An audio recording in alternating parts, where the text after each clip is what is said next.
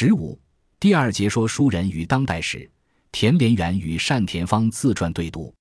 二零一五年三月，评书表演艺术家袁阔成辞世，媒体在相关报道中普遍使用了评书四大家的说法，将他与三位后辈说书人田连元、单田芳、刘兰芳相提并论。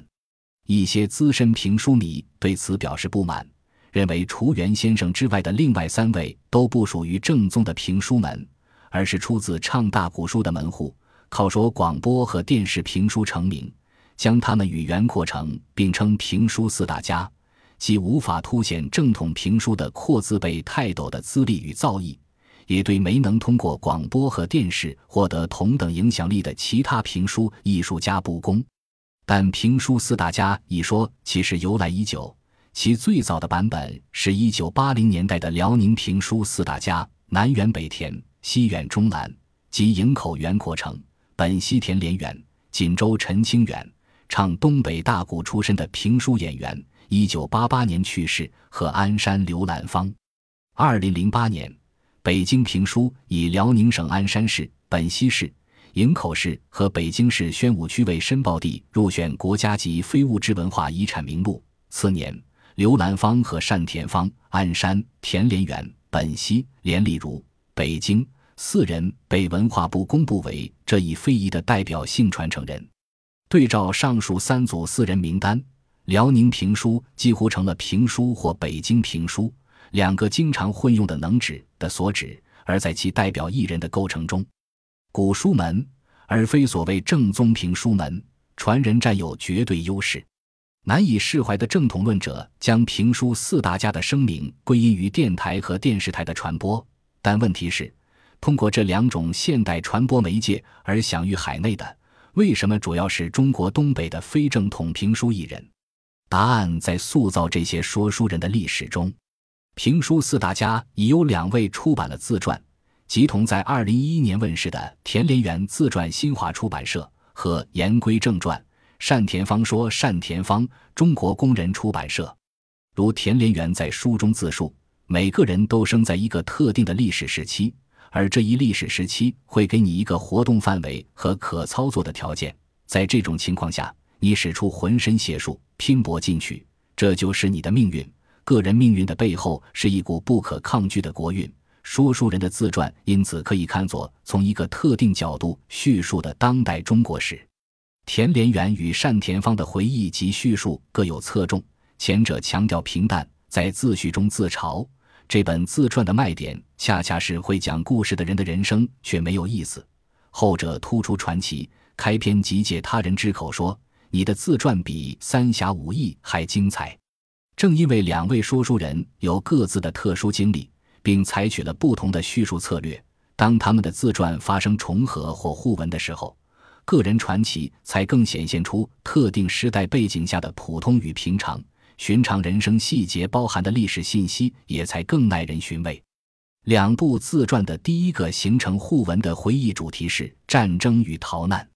一九四七年，六岁的田连元居住在四平，东北解放战争中最惨烈的城市攻坚战的战场。一年，十四岁的单田芳经历了对平民而言更为残酷的长春围城。两位说书人一改说评书式的将帅英雄叙事，以亲历者的视角对战争中的平民生活做了格外生动的细节描述。单田芳这样回忆长春围城中的极端情景：公共厕所变成了抛尸场，老师在课堂上哭着向学生乞食。一位行人捡起路边的砖头啃了两口，又扔在地上。与饿殍饥民同样令人印象深刻的是，围城中照常营业的饭馆。单田芳的父母买通了六十军的一位下级军官，准备冒充该军起义人员及家属，混入解放军的接待站。出城前，在饭馆答谢这位军官，吃的是大米饭和酒肉，以黄金结账。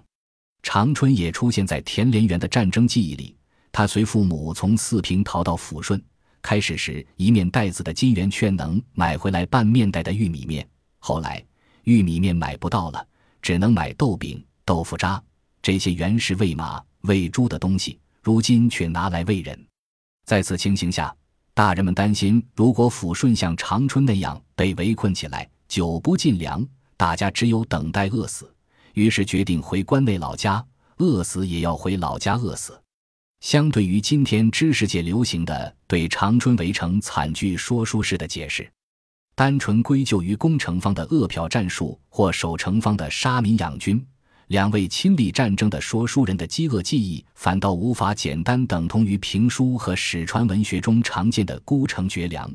而是联系着更为普遍的社会经济条件。长春的人道悲剧不仅是特定军事策略造成的灾难。而且是国统区灾难性的战时经济的极端案例。单田芳和家人逃离长春城后，来到已经解放的九台县（今长春市九台区）。他用一条花旗布在县城市场换了十万五千元解放票，随手抽出两张千元票，出乎意料的买回了约十斤煎饼和一大包都快拎不动了的肉熟食，远远超过全家人饭量。于是又分给其他同行的逃难者。东北既是中国抗战胜利后最早经受内战摧残的区域，也最早获得了迅速恢复和重建，并在新中国成立后成为社会主义经济和文化建设的基地。因此，尽管四十年代后期有过短暂的关内移民的回流，东北在一九四九年后很快又成为中国七大区域中首屈一指的人口和劳动力的净迁入地。田林元人关后在天津读书和学艺。一九五九年赴济南说书，是年底加入本溪曲艺团。而在此前四年，单田芳已从沈阳迁至鞍山，加入鞍山曲艺团。这两位同样出身曲艺世家的年轻说书人，表面看来都很像是重走父辈的老路，从关内流动到关外，或从东北的一座城市到另一座城市。自清末起。评书艺人开始从北京向北方各地流动，主要流动方向是天津、唐山、张家口、哈尔滨、长春等城市，以及东北的鞍山、鹤岗、本溪等工矿区。生于天津的单田芳，从记事起就随父母在东北各城市间来回迁移。他在自传中对此解释道：“过去有句话，流落江湖上便是薄命人，因为说书不可能固定在一个城市或者一个茶社。”一是书会的不那么多，有的一辈子就会说一部书，有的会说到三部书，在一个地方说完了，你还说什么？所以必须流动到其他的地方去说书，重打鼓另开张。还有一点，无论是说书还是唱戏，都讲究留个响腕，也就是说，将来还有回来的可能，听众还惦记你，你还有饭吃。如果走了水学，没有观众，将来就不可能再回来了。还有一点。在演员说头一部书的时候，竭尽所能把压箱底的功夫都都搂出来了。时间长了，难免重复，就不那么吸引人了。自己接不住自己，难免得水。所以三十六计走为上策，这是流动的主要原因。田连元从天津到济南说书，原因与上述解释不尽相同，但仍属于民间艺人的自发流动。他重返东北，与父辈相比，却发生了本质性的变化。本溪曲艺团到济南招演员，使他进入社会主义文艺单位的正式编制。单位制结束了民间艺人的自发流动，而大量关内曲艺演员落户东北工业城市，则与社会主义计划经济时期的资源配置密切相关。单田芳这样叙述鞍山对他的吸引力：一是鞍山是祖国的钢都，新中国成立后百业兴旺，是块风水宝地；第二。鞍山的演员比较多，其中也不乏有名的演员，在这里有学习的条件，是除了沈阳之外的理想之地。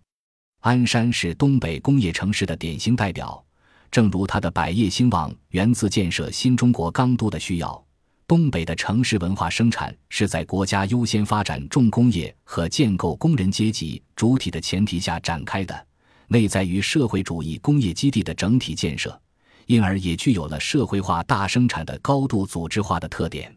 在加入曲艺团之前，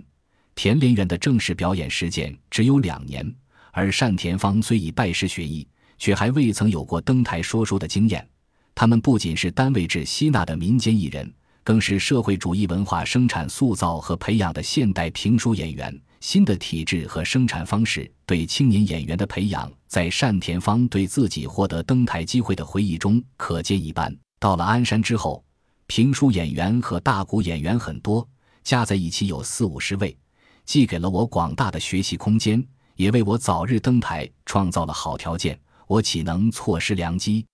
所以，在我到鞍山不久，我就向曲艺团的领导提出我要登台说书的要求。赵玉峰老先生也极力推荐我。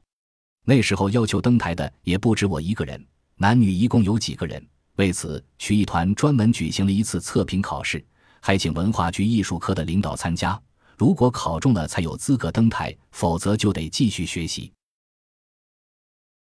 本集播放完毕，感谢您的收听，喜欢请订阅加关注，主页有更多精彩内容。